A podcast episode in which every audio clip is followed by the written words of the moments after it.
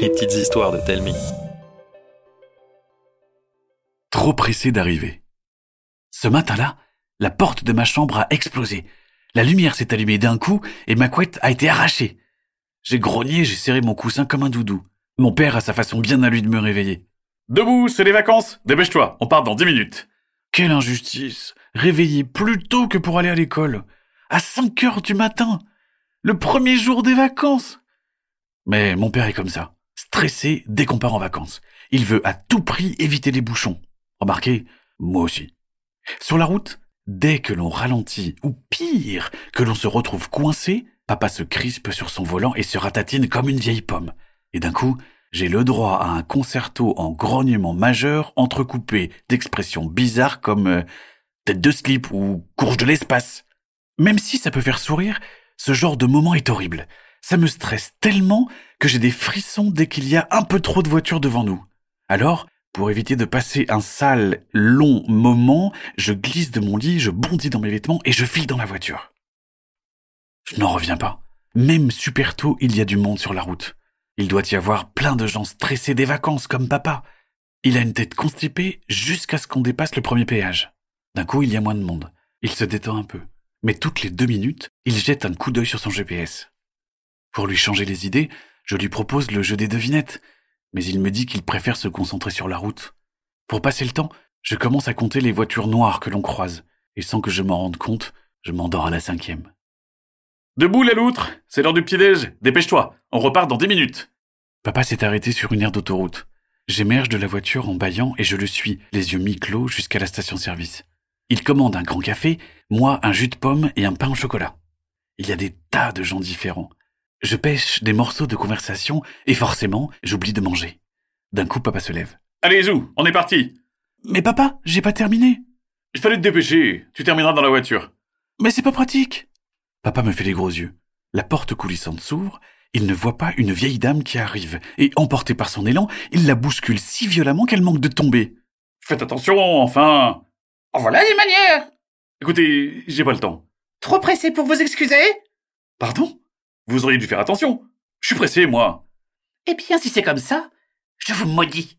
Vous vous perdrez jusqu'à ce que vous soyez moins pressé. Qu'est-ce que vous dites? Rien, rien. Je ne voudrais pas vous mettre en retard, cher monsieur.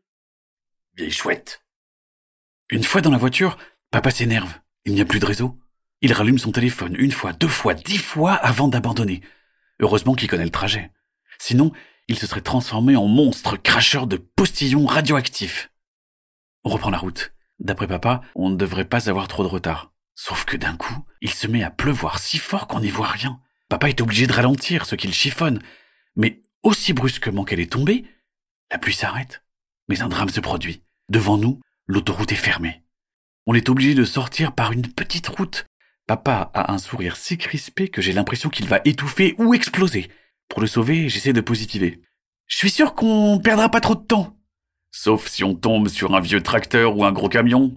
Par chance, on ne croise personne. On suit les panneaux de déviation qui nous font serpenter à travers un paysage plein de céréales, de fleurs, de chevaux, de vaches et de moutons. Au bout d'un moment, le bitume se transforme en chemin de terre qui nous amène dans un minuscule village qui, rodrame, est un cul-de-sac. Papa reste muet. Je repense à la vieille dame. On est maudit. On se perdra sur la route pour toujours, et je n'ai pas du tout envie de finir vieux dans une voiture, moi.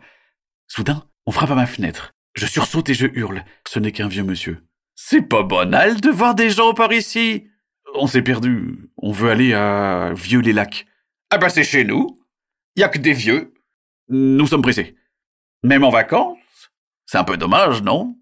Venez, je vais vous montrer comment y aller. Merci. Je n'avais jamais vu quelqu'un marcher aussi lentement. Forcément, papa lève les yeux au ciel en soupirant. Vous voulez quelque chose à boire? Non, merci, on n'a vraiment pas le temps. Même pas un café? Et votre fils? Un jus? Oh oui, un jus Bon, allez, d'accord. Alors, qu'est-ce qui vous amène ici? Nous nous sommes perdus. Oh oui, je me souviens. à mon âge, parfois, ça déconnecte là-haut.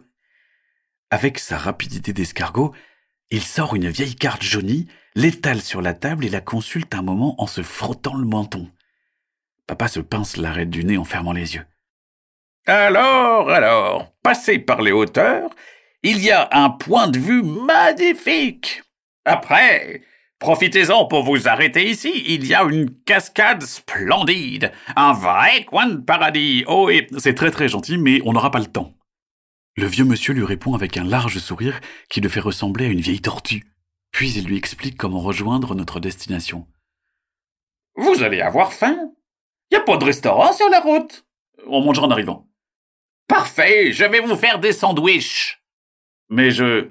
Avec du saucisson ou juste des légumes Comme vous voulez. En cadeau bonus, on a eu le droit à des pêches, des prunes et des fraises. La voiture sentait l'été. Papa avait presque le sourire. Dis pas, on peut s'arrêter voir la vallée? Non, on va être... Juste une minute, pas plus. Le panorama donnait sur une incroyable forêt d'émeraudes, avec tellement de nuances de vert qu'elle semblait magique. Forcément, avant de partir, je prends une photo avec le téléphone de papa. Et là, j'en reviens pas. On est resté cinq minutes. En reprenant la route, papa semblait plus détendu. Alors, après une longue réflexion à base de tortillage de doigts, je tente un truc incroyable. Dis pas, on peut s'arrêter à la cascade pour manger? Après une bonne demi-heure de route, papa s'arrête sur le bas-côté. Qu'est-ce qui se passe? Tu ne voulais pas aller à la cascade? Mais on ne reste pas plus de dix minutes, hein Elle devrait se trouver au bout de ce chemin. On emprunte un petit sentier mal entretenu qui monte fort. À mesure que l'on avance, le bruit de la cascade est plus clair, mon cœur bat de plus en plus vite. On débouche dans une clairière qui cache un trésor. Une cascade tout en lumière qui se jette dans un bassin d'eau turquoise. Pendant qu'on mange nos sandwichs, papa regarde le paysage, les yeux dans le vague. Ça va? Oui. Ça me rappelle plein de souvenirs. T'es déjà venu ici? Non. Mais ça me rappelle ta mère. Il me raconte que maman était une chasseuse de cascades. Elle les adorait, à tel point qu'elle avait fait une liste de toutes celles qu'elle voulait voir dans sa vie. Sa préférée, c'était la première qu'ils avaient découverte ensemble, la cascade de Plitvice en Croatie, un lieu magique où des collines verdoyantes sont séparées par une dizaine de lacs reliés par une centaine de cascades. Tu crois qu'elle aurait aimé celle-là? C'est sûr. Avec des yeux tout brillants, il continue de me raconter d'autres voyages. Et puis, à un moment, je regarde sa montre et je sursaute, paniqué. Oh, mais t'as vu l'heure?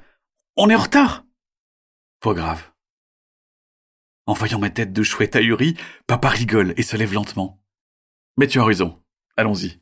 Dans un kilomètre, tournez à droite. Le GPS marchait à nouveau. D'un coup, je repense à la vieille dame. Je ne sais pas si elle nous avait vraiment jeté un sort, mais si elle l'avait fait, c'était le plus chouette du monde.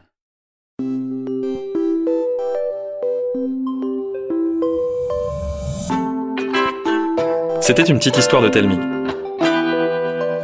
Écrite par Mathieu Jonel et racontée par Arnaud Guillot.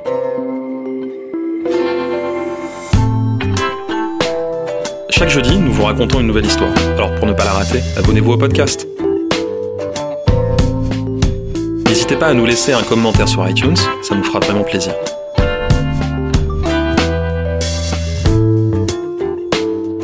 À la semaine prochaine